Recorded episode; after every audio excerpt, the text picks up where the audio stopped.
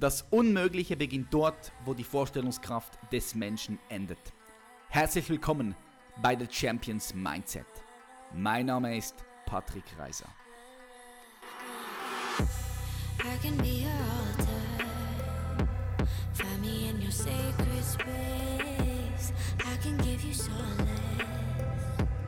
Take you to my place. Herzlich willkommen zu einer weiteren Folge von The Champions Mindset. Heute sprechen wir über offene Beziehungen. Was heißt das und äh, was sind die Vorteile und Nachteile von offenen Beziehungen? Wie kann man eine offene Beziehung mit seinem Partner ähm, ja, führen? Das schauen wir alles an mit Melanie Mittermeier. Melanie Mittermeier, Affärenmanager und Liebescoach, unterstützt Einzelpersonen und Paare bei allen Schwierigkeiten vor, während und nach einer Affäre. Das ist extrem wichtig, weil Studien erwiesen haben, dass 50 Prozent der Menschen schon mal fremdgegangen sind oder aktiv fremdgehen. also, das heißt, hier unbedingt am Start bleiben, es geht zur Sache. Und Melanie macht mit ihrem Blog, Podcast und YouTube eh, wirklich auch guten Content, inspiriert tausende Menschen, ihre Beziehungen lustiger, entspannter und vor allem auch liebvoller zu leben. Sie ist seit 15 Jahren verheiratet, Mutter von zwei zauberhaften Teenager und weiß auch aus eigener Erfahrung, was es bedeutet und braucht, um eine erfüllte Langzeitbeziehung zu führen. Ich denke, für jeden ist hier was dabei. Ich freue mich auf die Folge und ich heiße Sie ganz herzlich willkommen, Melanie Mittermeier. Hey Melanie, schön, dass du hier bei The Champions Mindset bist. Wie geht's dir? Mir geht's gut. Danke, Patrick, für die Einladung. Ich freue mich. Ja, ich freue mich auch. Und zwar möchte ich heute mit dir gerne das Thema offene Beziehungen und glückliche Langzeitbeziehungen ein bisschen genauer anschauen und dort eintauchen, weil ich finde es sehr interessant. Ja, gern. sehr gern. ähm, wenn wir schon die Expertin für das dabei haben, oder das müssen wir ausnutzen. Kannst du für die Zuhörer und Zuhörerinnen hier vielleicht mal ganz kurz definieren? Was genau verstehst du unter einer offenen Beziehung? Ähm, also die Definition ist sehr weitreichend. Also offene Beziehung kann sein, dass jemand sagt, ah ja, wenn du irgendwie unterwegs bist und flirtest und äh, vielleicht mal knutschen willst, ist das okay. Ähm, eine offene Beziehung kann sein, dass jemand sagt, ja, ich, ich gönne dir das, wenn du dich verliebst, aber irgendwie körperlich zu werden, das geht gar nicht. Äh, ich gönne dir, wenn du Sex hast mit jemand anderem, aber du darfst dich nicht verlieben. Also eine offene Beziehung bedeutet grundsätzlich nur mal das Gegenteil von einer geschlossenen Beziehung. Also eine Beziehung, wo keiner raus und keiner rein darf, ist in einer offenen Beziehung ist es anders, dass eben die Möglichkeit äh, für andere Menschen in welcher Form auch immer geöffnet wird oder wurde. Mhm, okay, also das heißt, man muss, man muss da dann schon nochmal ein bisschen genauer definieren, wenn man jetzt mit dem Partner so eine offene Beziehung führen möchte. Hm, das ist, oder? Das macht Sinn. Also wenn, wenn jetzt der eine Partner sagt, offene Beziehung ist quasi alles, ich kann jetzt hier Zweitbeziehungen führen, intensiv, emotional und sexuell und der andere denkt sich, naja, ab und zu mal jemanden des Wegesrandes da irgendwie zu vögeln ist okay, aber irgendwie nichts Ernsthafteres. Das dürft, also jedes Paar, das die Beziehung öffnen möchte, muss das natürlich vorher miteinander besprechen. Mhm, was heißt klar. das für dich, was heißt das für mich? Was eh, eh wichtig ist, sowieso, wenn man eine Beziehung eingeht, muss man sowieso... Ey miteinander sprechen. Man muss auch mal seine Werte definieren und was versteht man unter ich liebe dich und so weiter und so fort. Also das ist ja so, so, so ganz, ganz, ganz, ganz wichtig, ja. Das ist super wichtig und die meisten tun es nicht. Richtig, richtig. Die meisten stürzen sich einfach in eine Beziehung ja. rein, verlieren sich dann irgendwo in der Beziehung und haben sie sich vielleicht nicht mal mit sich selbst beschäftigt. Und dann, ja, äh, ja dann ist das, die, die Problemchen oder Herausforderungen natürlich vorprogrammiert. Also eine Beziehung zu öffnen oder eine offene Beziehung bedeutet äh, für mich oder wo ich sage, die Menschen brauchen mehr Beziehungsfähigkeit, mehr Fähigkeit, sich mit den eigenen Ängsten, Sorgen auseinanderzusetzen, mehr Fähigkeit für die Kommunikation zu reden. Also jemand, der eben in einer Beziehung so, so blind rumfliegt, sollte sie vielleicht auch nicht öffnen, mhm. aus meiner Sicht. Ja, voll bin ich, bin ich voll bei dir. Führst du auch eine offene Beziehung? Also du sprichst viel darüber, du gibst Seminare und Kurse über offene Beziehungen. Führst du selbst auch eine offene Beziehung? ich führe eine offene Beziehung. Allerdings ist die, die Menschen, die glauben immer, eine offene Beziehung wird bedeuten, ich würde quasi permanent rumvögeln. Rumvögeln, also, ja. das denken viele Leute, jemand, ja. Jemand geschrieben, ich soll doch bitte an AIDS sterben, wenn ich meine Muschi nicht unter Kontrolle mm. habe. Ich dachte so, what? Also ich habe meine Muschi sehr gut unter Kontrolle. Das, es geht auch mir gar nicht darum, dass ich äh, eben ständig irgendwie Sex mit anderen Menschen habe, kann ich auch gar nicht. Ich brauche eine sehr tiefe Bindung, um mich sexuell öffnen zu können. Aber es kann natürlich sein, dass es nicht nur meinen Mann betrifft. Und mein Mann und ich, wir haben das so besprochen, wir können A, Dinge besprechen im Vorhinein, wenn wir sagen, oh, da ist jetzt jemand, den finden wir toll, was machen wir jetzt mit dem oder mit der. Äh, wir können aber auch, wenn ich irgendwo auf Geschäftsreise bin und mir denke, ach, das würde mir jetzt ganz gut reinpassen oder das wäre jetzt ganz nett, dann kann ich das tun. Die Realität sieht ein Stück weit anders aus, weil A, ich habe verdammt wenig Zeit und, mhm. und B, läuft einem auch nicht oft jemand über den Weg, wo ich wirklich sagen würde, den würde ich jetzt auch im Bett haben wollen. Ähm, dadurch ist natürlich das sehr selten, dass es zu Kontakten, zu sexuellen Kontakten außerhalb unserer Beziehung kommt. Aber es gab da schon die ein oder anderen Dinge, die wir auch miteinander auch besprochen haben. Und ja, ich hatte auch eine Zweitbeziehung schon ähm, eine Weile, wo ich festgestellt habe, boah, das ist ganz schön anstrengend, ich kann die Erwartungen gar nicht erfüllen ähm, und habe das dann auch ganz, ganz gern wieder sein lassen. Hm, das kann ich mir vorstellen, dass es anstrengend ist, ja. ja gut, es gibt, es gibt auch, auch, auch viele Männer und Frauen, die so eine Zweitbeziehung haben, aber einfach nicht äh, natürlich äh, im Verborgenen, gell? Das ist auch anstrengend, genau. ja. Das ist noch anstrengender ja. wahrscheinlich, ja. Es ist, es ist beides auf die eigene Art und Weise anstrengend. Wenn der Partner nichts weiß, muss ich mich mit dem Partner nicht auseinandersetzen. Wenn es der Partner weiß, dann habe ich natürlich mit den Ängsten und Sorgen und der Eifersucht und so weiter zu tun. Ähm, wenn er es nicht weiß, bleibt es erstmal weg, aber ich muss halt mein Doppelleben gut verstecken. Da ist halt das Thema Lügen und, und Verbergen, mhm. ist halt auch extrem anstrengend. Ja, finde ich auch. Also ich finde allgemein Lügen extrem energieraubend.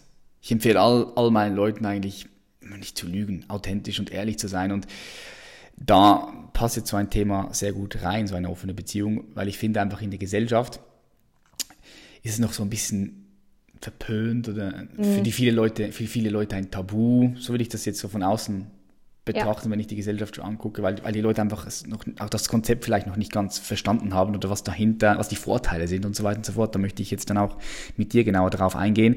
Jetzt mhm. meine Frage äh, ist, welche Art von Menschen führen so eine offene Beziehung? Kann man das so sagen? Das ist total unterschiedlich. Also ich habe ganz junge Leute im Coaching, die sich schon äh, wirklich dafür interessieren zu sagen, hey, ich möchte das anders machen, als es gesellschaftlich so vorgelebt wird. Ich habe Menschen, die sind schon an die 60 und sagen, jetzt war ich mein Leben lang monogam, aber ich merke, das langt mir jetzt nimmer, ich möchte es jetzt gern anders machen. Also es gibt äh, Paare, da hat ein Mann sexuelle Neigungen zum Beispiel, er möchte sehr gern dominant sein, aber er möchte es nicht gegenüber seiner Ehefrau sein, weil die eben auf Augenhöhe ist. Ähm, und die öffnen einfach die Beziehung, dass der Mann diese Neigung ausleben kann, ähm, anderweitig. Und es gibt Paare, die als Swinger unterwegs waren und sagen, oh, sie möchten sich die Möglichkeit geben, jetzt auch mal einzelne Erfahrungen äh, zu sammeln. Also es sind wirklich die unterschiedlichsten äh, Konstellationen. Ein, jemand, der eine Affäre hat und sagt, boah, ich will die nicht mehr aufgeben, ich möchte die behalten. Sowas. Mhm. Okay, jetzt stell dir vor, irgendjemand hat so das Gefühl, ja, ich möchte so eine offene Beziehung, Beziehung mal ausprobieren oder möchte das ansprechen mit meiner Partnerin. Wie, wie kann er das tun? Wie kann er das ansprechen? Im Idealfall spricht das an, bevor schon irgendwas passiert ist weil dann fällt es leichter, darüber zu reden, rein hypothetisch. Mal zu sagen, du Schätzelein, wie ist denn bei dir? Hast du auch manchmal Lust, irgendwie mit jemand anders Sex zu haben? Ich merke da, manchmal kommt da so ein Bedürfnis bei mir hoch und ich weiß nicht recht, wie ich damit umgehen soll. Wie geht's denn dir? Mhm. So, solange da noch nichts passiert ist, kann niemand irgendwie groß mit Vorwürfen um sich werfen oder irgendwie den anderen als, als bösen Fremdgeher äh, betiteln, sondern dann ist ein Gespräch Gesprächseinstieg relativ leicht möglich. Allerdings, ich habe viele Kunden, die das versuchen, die wirklich, bevor irgendwas passiert ist, mit dem Partner reden wollen und der Partner jeglichen Gesprächsversuch äh, niederschmettern. Im Sinne von, ah, das käme für mich überhaupt nie in Frage, na, sowas habe ich nicht, aber wenn du sowas hast, dann müssen wir unsere Beziehung beenden. Also die dann sowas sofort quasi aussperren aus der Beziehung.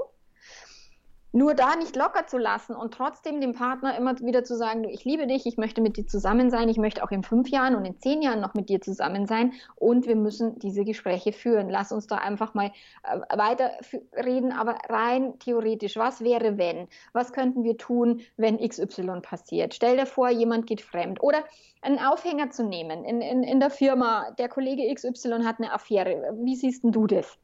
So. Das ja, sind so Gesprächseinstiege, mhm. die, die machbar sind. Ja, wenn jetzt jemand Angst hat und einfach nicht direkt kommunizieren möchte, gell? ich denke, da gibt es viele.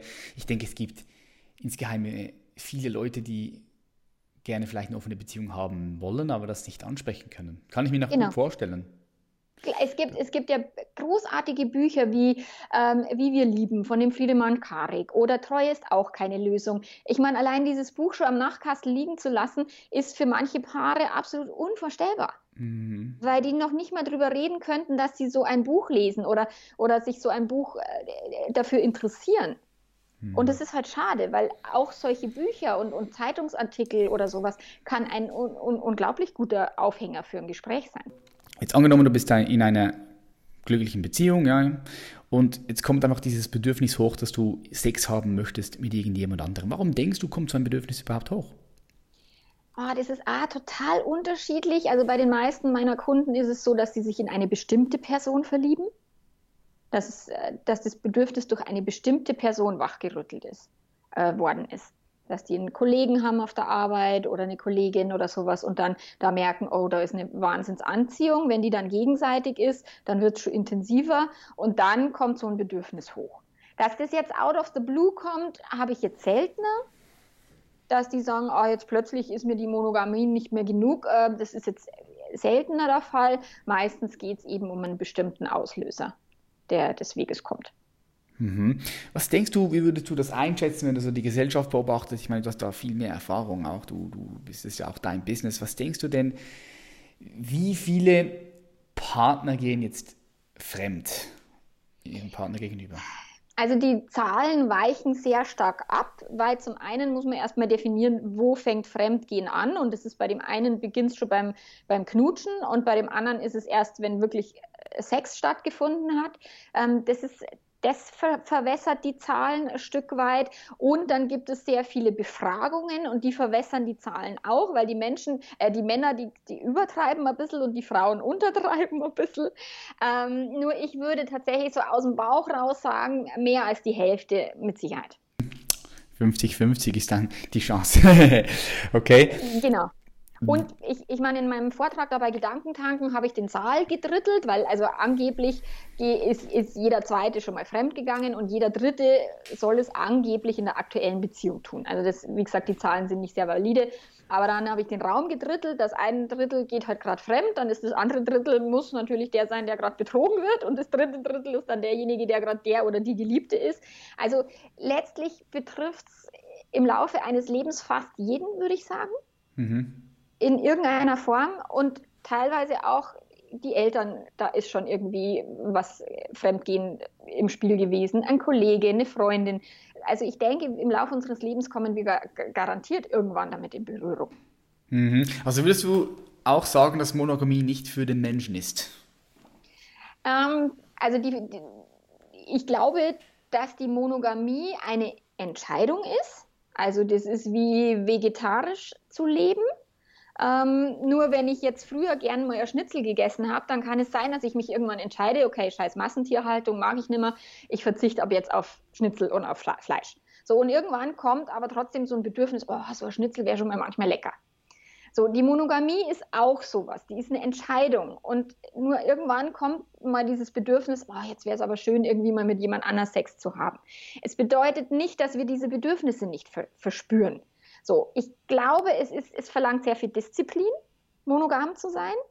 Ähm, es ist natürlich für den Menschen insofern, dass sich viele Menschen dafür entscheiden können und auch gut damit fahren. Tatsächlich, je mehr Partner im Spiel sind, desto anspruchsvoller wird das Ganze. Aber die Monogamie hat auch ihren Preis. Das bedeutet, dass viele Menschen in Langzeitbeziehungen, ähm, die monogam leben, dann irgendwann das Thema haben, so, boah, im Bett ist nicht mehr viel los, was machen wir denn jetzt? Mhm, klar. Und das ist dann auch nicht gut. Finde ich, finde ich, finde ich gar nicht gut, wenn, Genau. wenn man dann das Bedürfnis hat, jetzt wirklich ähm, ja, Sex zu haben mit irgendjemand anderem und man, man hat halt, man lebt in einer Monogamie, man hat das abgemacht, weil dann geht man ja ein bisschen so gegen sein Gefühl und das ist nie gut, wenn man gegen sein Gefühl handelt. Dann denke ich, ja, da, also Ja, dann ja. denke ich, wenn das so ist, ich will noch ganz kurz abschließen, ähm, Melanie, dann denke ich, wenn das so ist, sollte man sicher offen kommunizieren, oder? Das ist mal so, mal so. Es gibt Menschen, Würdest du es einfach runterschlucken? also, also das Bedürfnis kommunizieren, ich würde es tun. Also ich habe das auch getan. Ich habe Mhm. auch mit meinem Mann über diese Dinge gesprochen. Mir ist es wichtig. Nur es ist nicht in jeder Beziehung möglich. Deswegen ist für mich dieses Verurteilen oder jemand, der fremd gehen möchte, der muss das vorher mit seinem Partner besprechen. Die meisten stolpern in solche Situationen und, und, und wissen selber gerade gar nicht, wie ihnen geschieht. Und dann in der Be also in, in dieser Phase mit dem Partner zu sprechen, kann mehr kaputt machen als gut machen. Weil sie momentan selber noch nicht mit sich im Reinen sind oder mit sich äh, irgendwie wissen, wo, wohin jetzt. Das sehe ich, ja. Und es ist immer wichtig zu wissen, okay, wenn ich mit meinem Partner spreche, was ist das Ziel, was ist mein Bedürfnis und wo will ich mit meinem Partner gemeinsam hin? Für manche ist tatsächlich zu schweigen und heimlich fremdgehen die deutlich bessere Variante. Und ich weiß, das wird immer unglaublich verurteilt. Nur manche Partner wollen es nicht hören, manche Partner lassen auch nicht mit sich reden, manche Partner haben unfassbar Angst, dass derjenige sofort seine Koffer packt und sie rausschmeißt, wenn sie das kommunizieren würden. So, und anstatt aber das Bedürfnis dann zu unterdrücken, die ste stecken so in der Zwickmühle. Dieses, ich kann es meinem Partner nicht sagen, aber ich will es trotzdem nicht unterdrücken. Was mache ich jetzt? Ja, das ist eine blöde Situation. Genau. Und dieses Unterdrücken, wie du schon gesagt hast, das erzeugt Druck, das macht, macht die Menschen nicht gesünder aus meiner Sicht und es Nein, hat gar nicht, eben ja. dann auch einen Preis zu bezahlen, der sich irgendwann vielleicht sogar körperlich ähm, auswirken wird. Dadurch ist es immer für jeden Einzelnen ganz individuell und auch manchmal schwer rauszukriegen, spreche ich jetzt mit meinem Partner oder gehe ich meinem Bedürfnis jetzt nach, ohne es in meiner Beziehung zu thematisieren. Weil manche Beziehungen würden es nicht überleben. Ja, da gebe ich dir recht, ziemlich sicher. Äh, wird das bei vielen Leuten nicht der Fall sein, einfach weil das Ego auch viel zu groß ist und dann im Weg, selber im Weg steht, oder? Würdest du, würdest du nicht auch sagen, dass Ego, das Ego von, von, von, von jeder Person dann schon das ist, was am meisten im Weg steht? Also das Ego ist natürlich das, was zum einen viele antreibt, fremd zu gehen, weil das Ego gepinselt wird. Das Ego ist was, was vielen im Weg steht, wenn sie sagen, okay, ich gebe meinem Partner ein bisschen mehr Fre- Freiraum. Dieses Ich muss der einzigste, beste, schönste, wichtigste Mensch im, im, im Leben meines Partners sein. Ansonsten ist die Beziehung, taugt die nichts. Also das Ego steht uns schon sehr viel im Wege. Ähm, nur wenn wir wissen und wenn wir klar haben, okay, da ist ein Ego und da gibt es auch, wenn ich flirte, ich liebe das, rauszugehen und zu flirten für mein Ego. Ich finde das total geil. Mhm. So, aber ich habe den klar. Ich weiß, dass ich das nur fürs Ego tue. Und das ist etwas, wo ich sage, okay, da muss ich jetzt meinen Partner nicht damit belasten, da muss ich jetzt nicht meine Beziehung irgendwie. So, das ist einfach nur für mich und, und für dieses Ego-Gepinsel. Ich gehe da aber auch nicht so, so weit im Rahmen meiner Grenzen so. ähm, das entscheide ich aber für mich selber. Das muss mein Mann nicht jedes Mal irgendwie mitkriegen oder wissen. Das muss ich auch nicht immer thematisieren. Okay, cool. Also du bist dir deines Egos bewusst, um es mal Genau. so zu sagen. Hm? Ich, ich weiß auch, ich bin auch eifersüchtig, auch in unserer offenen Beziehung tue ich mir mit manchen Dingen sehr schwer. Ich weiß genau, wo das der Fall ist und wann das der Fall ist. Und es kann mich einmal ka- eiskalt erwischen, weil ich gerade meine Tage kriege und irgendwie eh schon gerade energetisch nicht so gut drauf bin. Dann kann, kann mich einmal äh, eine Situation ausbremsen, die ich an einem anderen Tag völlig entspannt und locker sehen würde. Das ist ganz unterschiedlich. Und auch ich habe da mein Ego ein Stück weit bewusst dass ich meinem Partner sage, okay, das ist jetzt ein reines Ego-Ding, sorry, das tut mir jetzt echt leid, dass ich dir da jetzt irgendwie den Flirt vermiest habe oder was auch immer. Aber geil, dass du es dass du's anerkennst, dass du dass du's bewusst wahrnimmst, dein Ego. Das, ich denke, das können die, die meisten Menschen nicht, oder? Bei den Ja. meisten Menschen funktioniert das Ego zwanghaft und sie fallen Ja, in dieses genau. zwanghafte Verhalten. Aber wenn du dir dessen bewusst bist, ah, okay, jetzt ist gerade mein Ego hier im Game und ich spüre es und es fühlt sich gerade Mhm. nicht gut an. Äh, jetzt äh, mein Mann oder mein Partner, der schläft jetzt gerade mit einer anderen Frau und ich bin eifersüchtig. Wenn du das dann merkst, dann kannst du auch viel besser damit umgehen. Genau, ich glaube, dass wir das Ego nicht immer rauskriegen aus unserem Leben. Wir dürfen es einfach echt nur äh, integrieren und, und damit umgehen lernen. Ja, also ich, ich denke schon, dass du es komplett, komplett äh, dich loslösen lassen kannst vom Ego. Das glaube ich. Ja? Die Frage, 100 Prozent, ja, 100 Prozent. Die Frage ist halt, inwiefern es in deiner aktuellen Lebenssituation auch Sinn macht, weißt du, weil ja, ich bin, ich bin so ein Fan, dass du auf verschiedene Ebenen äh, runterfahren kannst. So. Weil Ego ist auch nicht immer was auch Schlechtes, oder? Teilweise brauchst Genau. du halt auch dein Ego, um dich durchzusetzen und so weiter Auf und so einer fort. Bühne Also- zu stehen, da ist ein Beispiel. Ego super hilfreich. Zum Beispiel. kann, kann, auch, kann, auch, kann aber auch wieder ins Gegenteil fallen. Genau, klar. Ja. Ähm, Melanie, was sind die Vorteile von einer offenen Beziehung? Was würdest du da so sagen? Weil du praktizierst es, du kennst es. Was Also, Für mich Vorteile ist sehen? zum ersten Mal dieses Gefühl der Freiheit ist unfassbar. Also das finde ich so positiv. Ich habe früher mir oft gedacht, so jetzt bin ich die nächsten 10, 20, 30 Ta Jahre noch mit dem verheiratet und, und soll immer nur mit dem Sex haben. Das war immer so ein Gedanke, der mich so ein bisschen erdrückt hat, wo ich mir gedacht habe, scheiße, ob das echt gut geht. So. Und jetzt zu wissen, die nächsten 10, 20, 30 Jahre werde ich hauptsächlich mit meinem Mann schlafen, aber wenn mal irgendwie jemand des Weges kommt, dann könnte ich, wenn ich wollte. Das ist ein unfassbar äh, befreiendes Gefühl, wo ich das auch diese Langzeitbeziehung äh, leichter für mich tragen kann, im Sinne von, sie erdrückt mich nicht, sondern sie gibt mir sogar die Möglichkeit, in dieser Beziehung Freiheit zu leben. Dann ist der Vorteil aus einer offenen Beziehung, dass ich mit meinem Partner äh, natürlich kommunizieren kann. Dass ich Dinge auf, auf den Tisch bringen kann, wenn sie mich bewegen, wenn sie mich berühren, wenn ich sage, oh, ich möchte gern mit dir drüber reden, was hältst denn du davon? So, ob, ob das dann jemals in die Tat umgesetzt wird oder nicht, das steht auf einem völlig anderen Blatt Papier, aber ich kann es zumindest mal ansprechen. Dann äh, hat mein Mann sich in eine, in eine andere Frau verliebt und ich habe den halt mitgekriegt und, und habe mir dann irgendwann überlegt, Gott, wer hatte denn diese blöde Scheißidee mit der offenen Beziehung? und da dachte ich mir, okay, das war ich, na super. Ähm, nur mir, mir wurde dann auch bewusst, er hätte sich wahrscheinlich auch trotzdem verliebt, auch wenn wir keine offene Beziehung gehabt hätten, ähm, weil er trotzdem mit der in Kontakt kam und die toll fand und mit der sich un unglaublich toll austauschen konnte und so weiter. Er fand diese Frau einfach großartig. Und es wäre ihm in einer monogamen Be Beziehung vermutlich auch passiert, dass er sich verliebt hätte. Nur, er hätte nicht gewusst, was läuft da, ich hätte nicht gewusst, was läuft da, keiner hätte sich irgendwie damit auseinandersetzen können. Und so habe ich ihn halt ansprechen können und sage, wie, wie ist es denn mit euch beiden? Wie, wie weit seid ihr schon und, und wie, wie stellst du dir das vor? Mhm. Das, ist, das ist, sind, sind die Vorteile. Ich habe auch den Vorteil erkannt, wenn wir mit anderen Menschen außerhalb Kontakt haben und einmal an unsere Grenzen stoßen, Eifersucht, Verlust, Angst, diese ganzen Gefühle auch damit lernen umzugehen, dann ist die Beziehung lebendiger, dann ist das eigene Sexleben lebendiger. Wir sind tiefer verbunden miteinander über jede Erfahrung, die wir machen. Ja, bin ich, bin ich, bin ich voll mit dir, mit dir eins. Ähm, Erfahrungen am Ende des Tages ist das, was dein Leben auch Genau. ähm, ausmacht, ja? Ja. was die Lebensqualität ähm, erhöht. Was denkst du, was das Geheimnis von glücklichen Langzeitbeziehungen sind? Also das Geheimnis ist, sich erstmal bewusst und achtsam damit zu befassen.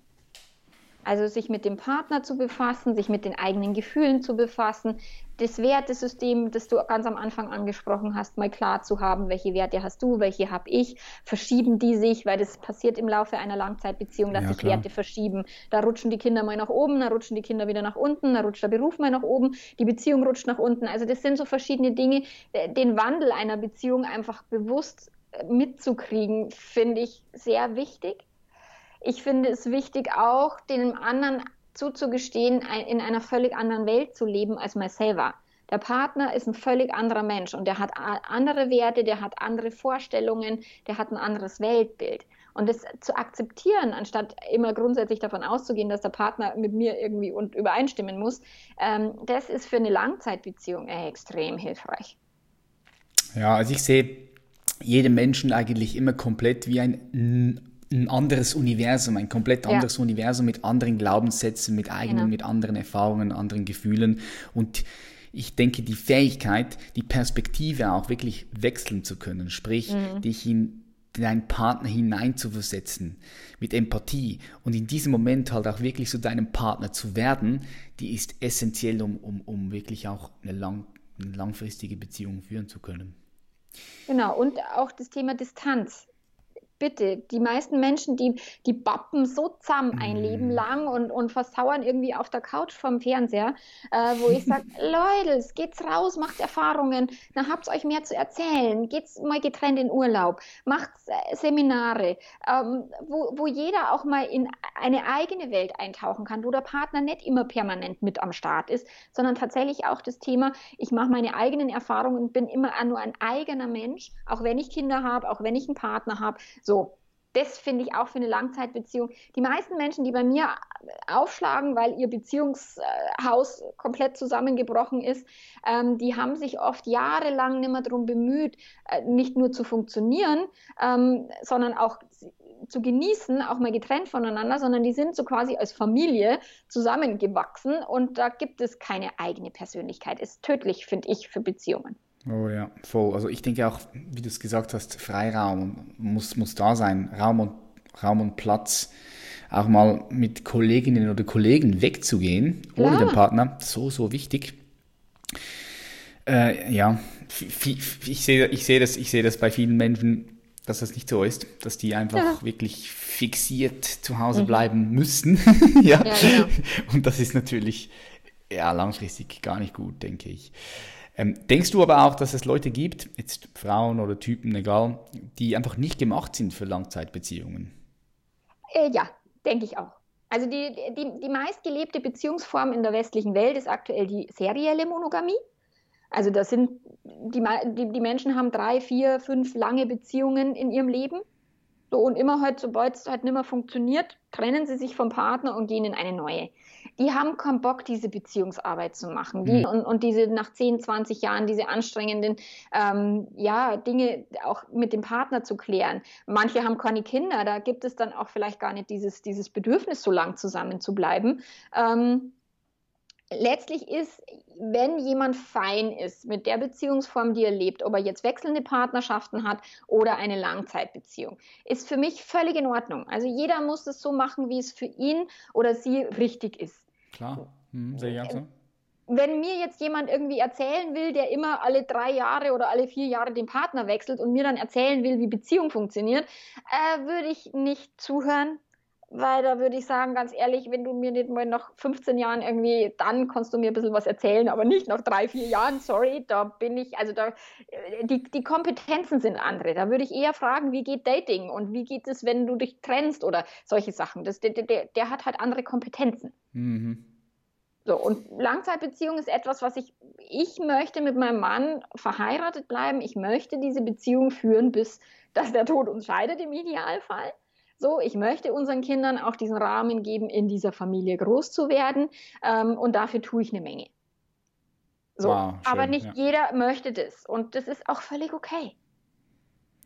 Ja, ich denke, man muss einfach die anderen auch akzeptieren, das, was sie wollen und ähm, wie sie eine Beziehung führen oder nicht führen, das ist am Ende des Tages nicht unser Business, sondern das ist deren genau. ihren Business. Akzeptieren, leben und leben lassen. Genau. Äh, was denkst du denn, wie man so die Magie über eine längere Zeit in einer Beziehung lebendig halten kann? Also die Magie ist sicherlich etwas, den Partner immer mal wieder auch als geheimnisvolles Wesen zu sehen und nicht als irgendjemand, den ich schon in- und auswendig kenne und wenn der einen Satz anfängt, dann kann ich ihn beenden und äh, eigentlich regt mich schon auf, wenn er in der Früh irgendwie neben mir liegt. So, da, das hat nichts Magisches und äh, Magie entsteht durch besondere Momente. Das sind immer nur kleine Momente. Zum einen darf ich die Magie wahrnehmen. Also ich darf meine, meine Wahrnehmung schulen, die magischen Momente auch mitzukriegen Das kann ein Witz sein, ein herzhaftes Lachen mit dem Partner. Das kann ein Blick sein, der ganz auf eine spezielle Art und Weise passiert. Das sind für mich so magische Momente. Das kann die Magie aufrechterhalten, ist für mich ganz wichtig das Thema Distanz eben, was ich vorher gesagt habe, den Partner auch mal allein losgehen zu lassen oder, oder den auch mal vermissen zu können. Mal über vielleicht sogar auch mehrere Wochen. Ähm, ja, letztlich geht Magie hat ja sehr viel mit, mit Lebendigkeit, mit Neugierde zu tun. Und wenn ich aufgehört habe, irgendwann neugierig auf meinen Partner zu sein, dann stirbt auch die Magie. Neugierde also, ha? Immer wieder ja. Neugierde sein, Aufmerksamkeit, aufmerksam auch, oder? Aufmerksam wertschätzen, mhm. den Partner immer auch in einem positiven Licht sehen zu wollen, auch wenn er mir auf den Nerv geht. Das ist in jeder Langzeitbeziehung ist es so, dass man sich manchmal denkt, oh mein Gott, da ist nicht jeden Tag die große Liebe, sondern manchmal ist es eine reine Entscheidung. Nur zu wissen, dass es okay ist, an manchen Tagen gefrustet und, und zu sein und, und die Magie taucht dann an einem anderen Tag wieder auf. Das ist völlig okay. Mhm. Ich denke auch, dass es oft eine Entscheidung ist. Ah, ja. Unbewusst oder bewusst. Mhm. Stell dir mal bitte folgende Situation vor. Jemand ist schon seit längerer Zeit in einer Beziehung oder Ehe, sagen wir zehn Jahre. Mhm. Die sind aber momentan gerade total unglücklich. Mhm. Was würdest du jetzt da als, als Coach dem, dem Typen oder der Frau raten? Also im Idealfall, wenn sie mich schon mal gebucht haben, ist schon mal ziemlich cool. die meisten Menschen sagen immer, boah, hätte ich dich doch vor fünf Jahren schon gebucht, dann müssten wir uns jetzt nicht trennen oder dann könnten wir das ganze Schlamassel irgendwie verhindern. So, mhm. also meine Paarberatung zu buchen ist eine verdammt gute Idee. Grundsätzlich. So, wenn mich jemand gebucht hat, dann im Idealfall, wenn es beide sind, ist natürlich super cool, kriege ich ziemlich schnell raus, wie die Beziehungsdynamik ist und gebe halt individuelle Tipps oder, oder wie sie ihre Beziehungsdynamik verbessern können. Dann würde ich den Leuten raten, grundsätzlich sich mit dem Thema Beziehung zu beschäftigen, also wirklich Bücher zu lesen, wie, was du, wenn, wenn wir beruflich erfolgreich sein wollen, dann machen wir Fortbildungen. Wir lernen unseren Beruf, es gibt äh, Handwerke, da gibt es äh, Lehrzeit, dann gibt es äh, die Gesellenprüfung, dann gibt es irgendwie eine Meisterschule und so weiter. Dann, damit wir im Beruf erfolgreich sind, wissen wir, müssen wir uns damit auseinandersetzen und uns fortbilden. Und um in Beziehungen erfolgreich zu sein, müssen wir uns in der Beziehung fortbilden. Und deswegen sage ich zu den Leuten immer, lest bestimmte Bücher, ähm, macht euch klar, was bedeutet eure Beziehung für euch, was, was braucht jeder für sich alleine, auch mal die Partner quasi zu, auseinanderzunehmen, aus der emotionalen Verschmelzung zu lösen und mal zu sagen, hey, du bist immer noch ein eigenständiger Mensch und nicht nur ein Wir oder eine Familie. Ähm, das wären so die, die ersten Tipps, dann zu schauen, wie ist denn die innere Haltung dem Partner gegenüber. Wenn der, wenn das Verachtung ist und, und, und die eh nur noch die Augen verdrehen, dann ist schon ziemlich, ziemlich durch. Ähm, wenn die aber noch so ein Blitzen, so ein, so ein Glitzern in den Augen haben, wenn sie vielleicht vom, vom Beginn ihrer Beziehung erzählen, dann ist noch ganz viel möglich. Mhm. Sehr, sehr, sehr gut. Ich denke, da können sich die einen oder anderen auch da was rausnehmen. Hast du vielleicht noch einen guten Buchtipp für diese Themen jetzt? Also ich mag den David Schnarch, das ist die Psychologie sexueller Leidenschaft. Der ist halt jetzt nicht sehr, sehr leicht zu lesen. Das ist schon verdammt schwere Kost, so psychologisch. Aber wirklich da wird Beziehungsdynamik wird sehr, sehr klar ähm, bei ihm, auch wenn es da um Sex geht, aber da geht es um, um viele Beziehungen, äh, also um, um Beziehungsdynamiken. Ich mag die Esther Perel, die hat das Buch geschrieben Wildlife, da geht es auch um die Erotik in der Beziehung. Aktuell das Buch The State of Affairs, wenn es dann eben schon zum Thema Fremdgehen geht. Ähm, ich fand großartig Vom Himmel auf Erden von einem Berliner Sexualwissenschaftler mega großartiges Buch. Es gibt von dem äh, John Gottman die sieben Geheimnisse der glücklichen Ehe, auch wenn der mir ein bisschen zu oldschool ist und ein bisschen zu verbohrt in seinen Ansichten, aber der hat schon ganz cool, coole Forschungsarbeit ähm, betrieben. Den Friedemann Karik, wie wir lieben, finde ich cool. Also Treue ist auch keine Lösung. Mega tolles Buch, auch für Menschen, die jetzt noch nicht mit dem Fremdgehen zu tun haben. Also es gibt unfassbar tolle Bücher. Sehr gut. Da habe ich mal ein paar mitgeschrieben. Jetzt würde ich gerne so vier, fünf Wörter sagen und du sagst mir einfach direkt, was dir durch den Kopf schießt, wenn du die Wörter hörst. Alles klar. also, das erste Wort wäre Sex. Ah, was Schönes. Liebe, Aber was verdammt Schönes. Geld. Oh, auch sehr schön. Okay, schön, schön, schön. ja. Donald, hä? Donald Trump. Äh, ja, nicht so schön. Warum? Ähm, ich finde den äh, Trump ähm, wenig wertschätzend. Der geht mit Menschen um, also der trägt quasi außer Ego gar nichts in sich, aus meiner Sicht. Mhm. Und deswegen finde ich den als sehr unangenehmen ähm, Zeitgenossen. Huh. Mhm, Okay, drei weitere Wörter. Mensch, Menschen sind für mich das Spannendste, was es gibt auf der Welt. mhm. Zeit,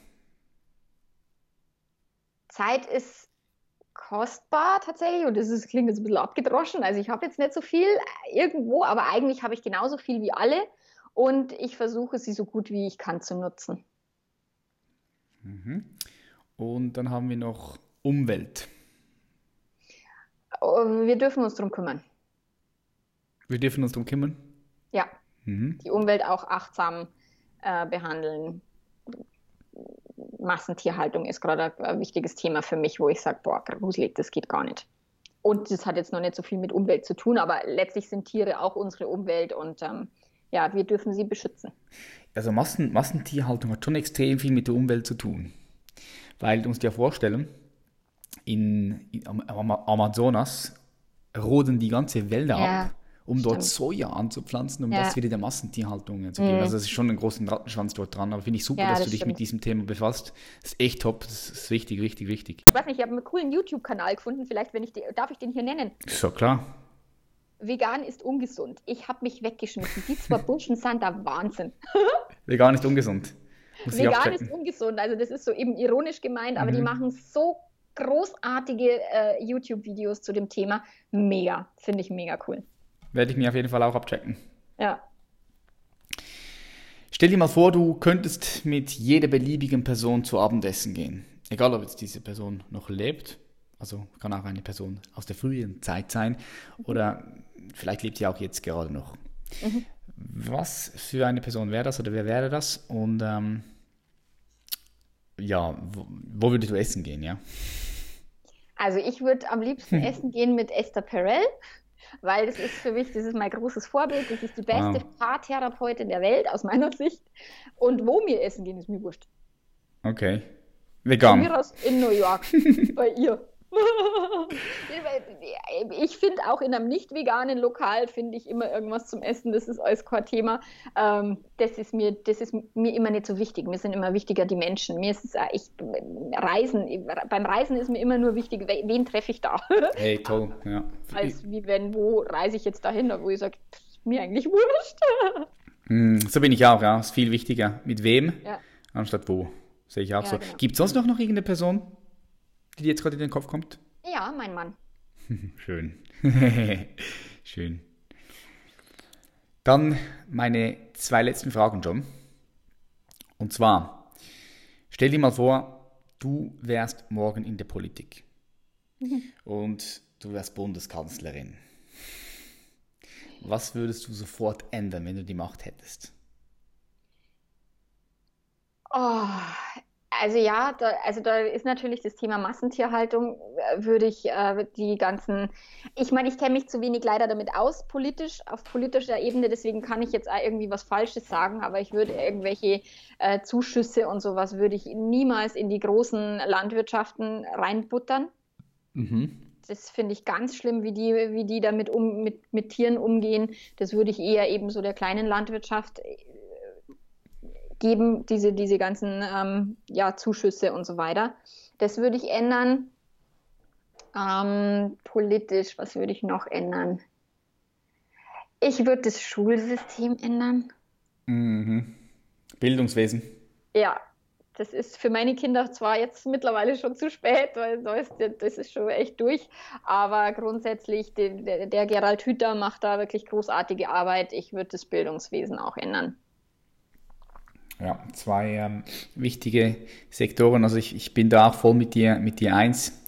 Massentierhaltung, da sollte irgendwas gemacht werden, sollte irgendwas reguliert werden.